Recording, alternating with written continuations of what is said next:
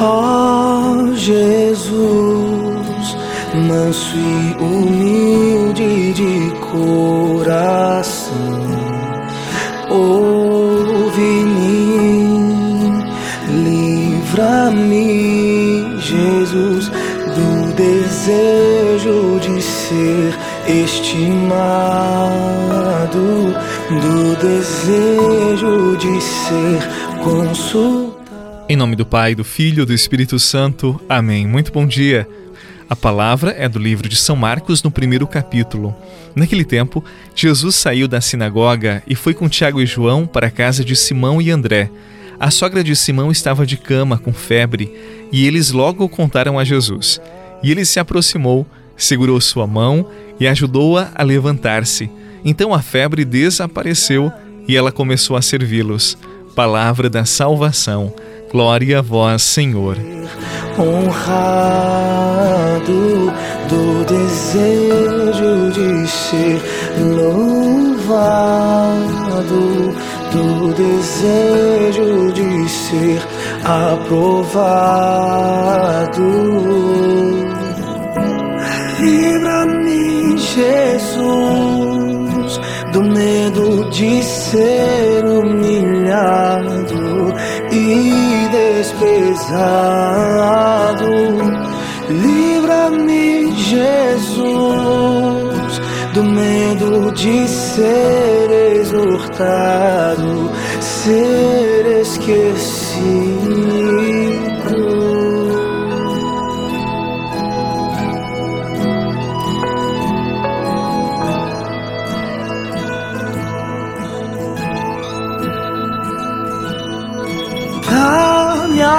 Graça de desejar que outros sejam mais amados e estimados que eu.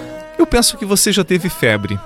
E quando nós estamos em estado febril, nós não temos vontade de fazer nada. A única vontade é permanecer na cama e que ninguém nos incomode. Este era o estado da sogra de Pedro. Ela estava na cama com muita febre, sem vontade de fazer nada. Nós não sabemos o motivo da febre, mas no sentido bíblico, estar com febre é estar parado, imobilizado na vontade, imobilizado dentro. Por isso ela não servia ninguém, ela não estava acolhendo as pessoas que chegavam na sua casa. Ou seja, aquela mulher, ela estava totalmente indiferente à vida, indiferente àquilo que estava acontecendo ao seu redor. Jesus, ele cura aquela mulher com três atitudes, três verbos.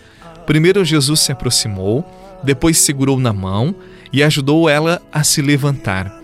Atitudes que são muito simples, mas que significam proximidade, amor, empatia, a capacidade de perceber o outro na sua necessidade, capacidade de estar não apenas com o corpo, mas com a totalidade do ser. Eu diria que esta era a especialidade de Jesus. Há muitas pessoas neste mundo com febre no sentido bíblico, que eu acabei de partilhar com você.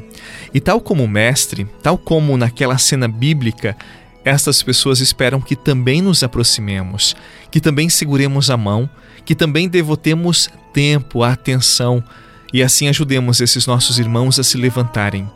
É tão bom quando pessoas se aproximam de nós e fazem exatamente isto, nos percebem, nos ajudam, oferecem a mão, oferecem tempo. A presença, ela restaura uma vida. A presença consciente, livre, a presença total é capaz de curar um coração solitário, um coração que traz feridas de décadas. E uma presença em nome de Deus, cheia de amor, é capaz de restaurar sim vidas. Foi exatamente isto que Jesus fez. Por isso, hoje eu te pergunto: quem hoje precisa da tua mão? Quem precisa do teu tempo? Sejamos generosos como Jesus, capaz de parar seus afazeres e se dedicar àqueles que mais precisavam. Sejamos como Ele, generosos no tempo, generosos com a nossa vida. Ele é a imagem do Deus invisível. Ele é Senhor sobre a criação pois nele foram criadas todas as coisas, nos céus e na terra. Sejam tronos, soberanias, poderes ou autoridades. Ele é antes de tudo e a todos sustenta pela palavra. Pois foi do agrado de Deus quem tudo ele tenha. A experiência da sogra de Pedro é ilustrativa para todos nós. Após ser curada, ela não se volta para si. Ela não vai imediatamente satisfazer os seus interesses, pelo contrário, ela começa a servir. A cura que Jesus oferece nos livra do mal de achar que a vida só tem sentido quando nos voltamos para nós mesmos, quando achamos que a felicidade é satisfazer as nossas necessidades mais primárias. As pessoas mais felizes são aquelas que mais conseguem servir os outros, ajudá-las nas mais diversas necessidades. Você recorda dos Atos dos Apóstolos, capítulo 20, versículo 35, em que diz que há mais alegria em dar do que em receber? Então, a verdadeira cura nos liberta do egoísmo e nos faz pessoas generosas com aquilo que temos, com aquilo que somos, nos faz generosos com a nossa própria vida. Que Deus abençoe você, abençoe a sua família, abençoe seu trabalho, abençoe as suas intenções, as suas necessidades e as necessidades de sua casa. Em nome do Pai, do Filho e do Espírito Santo. Amém. Um bom dia e até amanhã.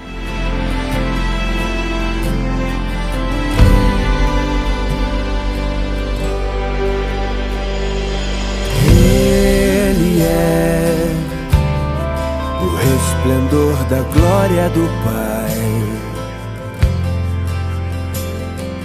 Ele é a exata expressão do seu ser. Pois nele foram